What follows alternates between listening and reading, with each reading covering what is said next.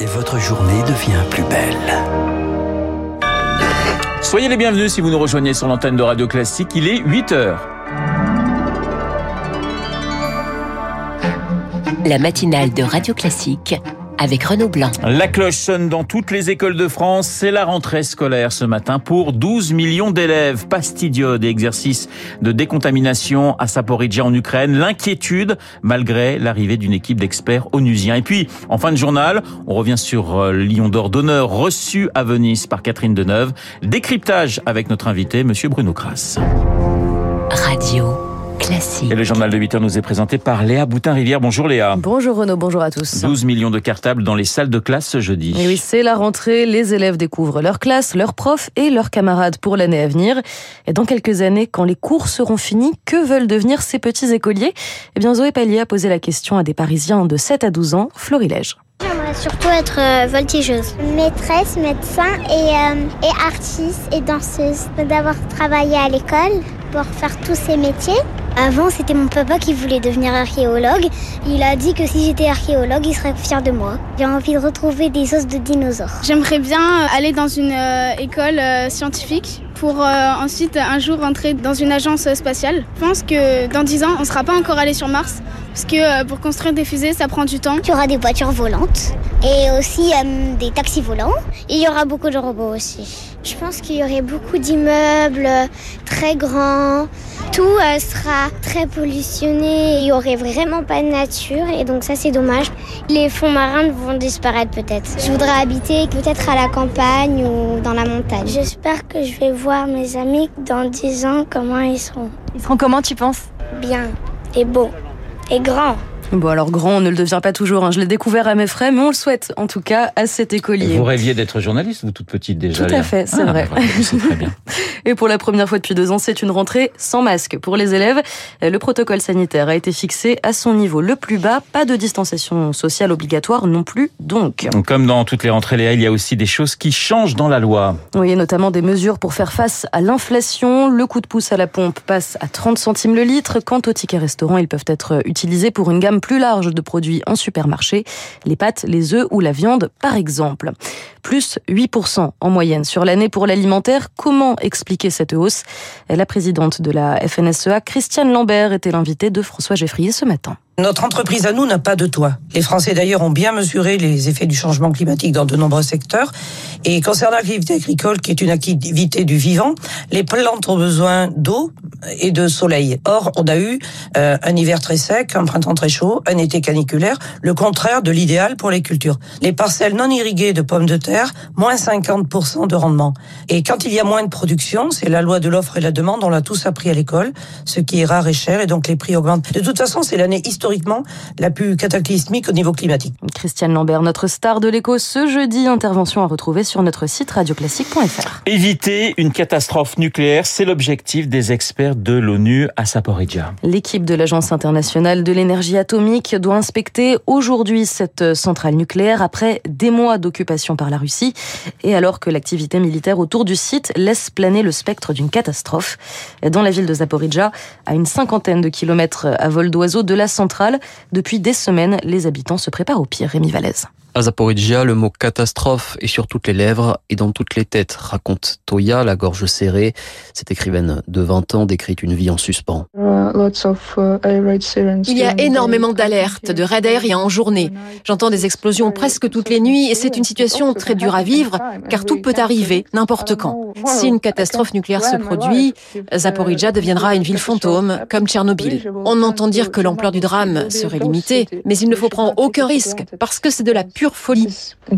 Dans la ville, explique Toya, les secours distribuent déjà des pastilles d'iode aux habitants et s'exercent à décontaminer une éventuelle poussière radioactive, des précautions qui lui semblent bien insuffisantes. Les autorités font de leur mieux pour qu'on ne cède pas à la panique, mais elles ont clairement dit qu'en cas de catastrophe nucléaire, organiser l'évacuation de Zaporizhia serait très compliqué. Les combats sont tout proches et la ville est très grande. Il y a 800 000 habitants ici. On ne pourra pas aider tout le monde à fuir. Et alors que l'Agence internationale de l'énergie atomique doit débuter son inspection de la centrale de Zaporizhia, la jeune Ukrainienne se dit très pessimiste. Pour Toya, cette visite ne permettra pas de faire retomber la pression. Et plus optimiste, l'agence disait hier vouloir établir une présence permanente sur place. Léa, un rapport explosif des Nations Unies sur la situation des Ouïghours. L'organisation évoque de possibles crimes contre l'humanité et fait état de preuves crédibles de torture et de violences sexuelles à l'égard de cette minorité en Chine. Pékin dénonce des mensonges et une ingérence dans ses affaires intérieures. 8h05 sur Radio Classique, on ouvre une page cinéma à présent. Catherine Deneuve a pris eh bien, toute la lumière hier à la Mostra de Venise. La plus vénérée des actrices françaises en Italie a été récompensée d'un lion d'or d'honneur pour l'ensemble de sa carrière. Cela fait des décennies que l'idylle continue entre Catherine Deneuve et le pays. Pour en parler avec nous, un grand critique cinéma que nos auditeurs connaissent bien, Bruno Kras. Bonjour. Bonjour. Si vous deviez choisir un adjectif pour qualifier Catherine Deneuve, ce serait lequel? Je dirais qu'elle est secrète. Elle ne se livre pas, Catherine Deneuve, on la connaît pas vraiment.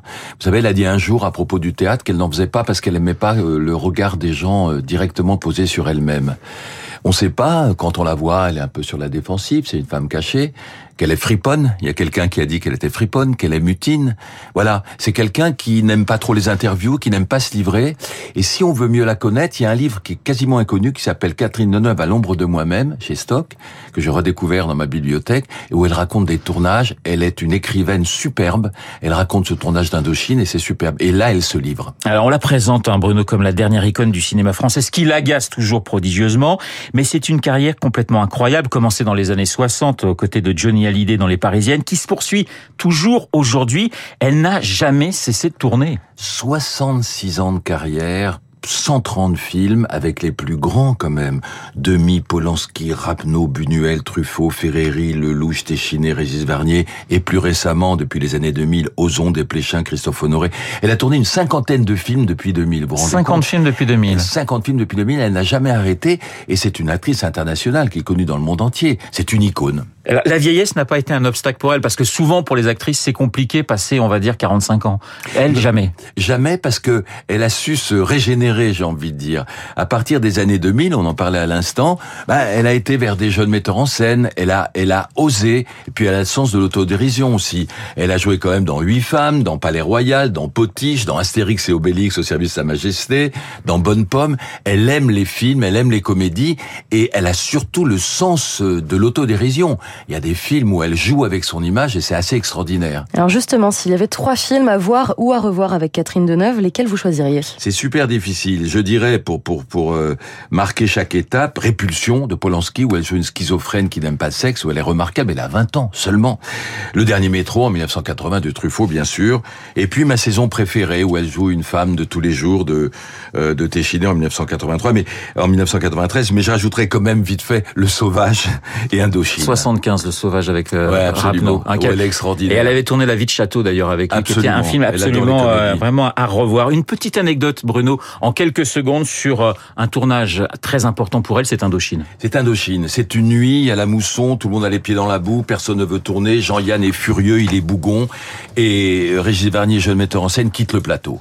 Et elle dit à tout le monde de quitter le plateau, Catherine Deneuve, et elle dit Régis revenez. Elle lui dit qu'est-ce qui va pas? Moi j'aime ce film, j'aime tourner avec vous, je trouve que c'est une aventure formidable, j'aime l'équipe. Alors on va régler ça. Qu'est-ce qui va pas? Elle a discuté avec euh, avec Régis Varnier et tout s'est remis en place. Régis Varnier a dit c'est une femme d'expérience, de sensibilité, une maîtresse fan. Elle sait faire ça aussi.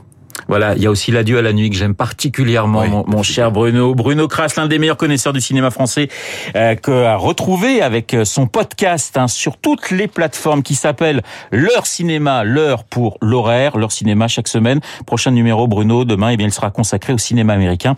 Il faut dire que le festival de Deauville commence justement vendredi. Léa, on termine ce journal avec du tennis. Et oui, Serena Williams n'a pas dit son dernier mot. On prédisait un échec dès ses premiers matchs de l'US Open. Finalement, la joueuse de tennis s'est qualifiée hier pour le troisième tour en s'imposant devant la numéro 2 mondiale, Annette Kontaveit. Le journal de 8 heures présenté par Léa Boutin-Rivière. Il est 8h09 sur l'antenne de Radio Classique. Dans un instant, euh, Guillaume Tabar et son édito, Guillaume Durand et son invité pour les stars de l'info. Hubert Védrine. Bonjour Guillaume, vous êtes déjà là. Hubert Védrine, l'ancien ministre des Affaires étrangères de Lionel Jospin. On va parler, mon petit doigt me dit qu'on va parler euh, de Gorbatchev, mais aussi de Poutine, de Zelensky et de Biden. Voilà. Mais en plus, Védrine, c'est une boîte à secrets et il va falloir qu'il l'ouvre. Ah bah écoutez, on compte, on compte sur vous et on compte sur lui. Dans un instant donc, Guillaume Tabar.